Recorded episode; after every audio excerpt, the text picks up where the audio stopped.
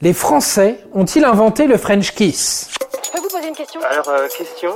Quelle étrange question. Vous avez des questions? C'est l'occasion de mourir moins. French kiss, French kiss. Ah, s'il y a bien un truc dont les Français sont fiers, c'est de ça, le French kiss. La soupe de langue, la grosse galoche. Mais sommes-nous vraiment à l'origine du French kiss? Avons-nous vraiment inventé ce machin à base de salive, de langue qui tourne, s'enroule, se caresse, bave, rip, s'accroche, se teste? Avec la langue en plus C'était pas si mal, hein N'y allons pas par quatre chemins, exactement comme pendant un French kiss, me direz-vous. Non, les Français n'ont rien inventé du tout. Mais qui alors? Est-ce qu'un jour, dans le monde, un gars est entré en réunion et a dit Bon les gars, les smacks, euh, ça va 5 minutes, je m'emmerde avec ma nana, euh, je vous propose qu'on mette la langue. Et à l'Assemblée de répondre Ça nous emballe, mais ça nous emballe tellement, mais oui, c'est un grand oui, chef.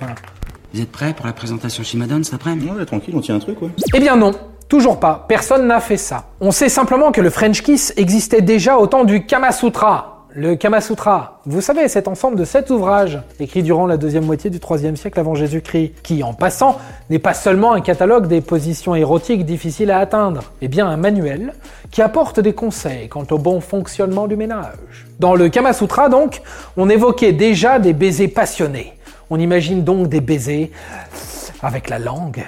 Alors la question est désormais, pourquoi est-ce qu'on associe ce baiser au français? L'histoire voudrait que l'expression French kiss soit née après la Première Guerre mondiale et sortie tout droit de la bouche des Américains et des Anglais qui auraient décrété que les Françaises embrassaient plus souvent avec la langue.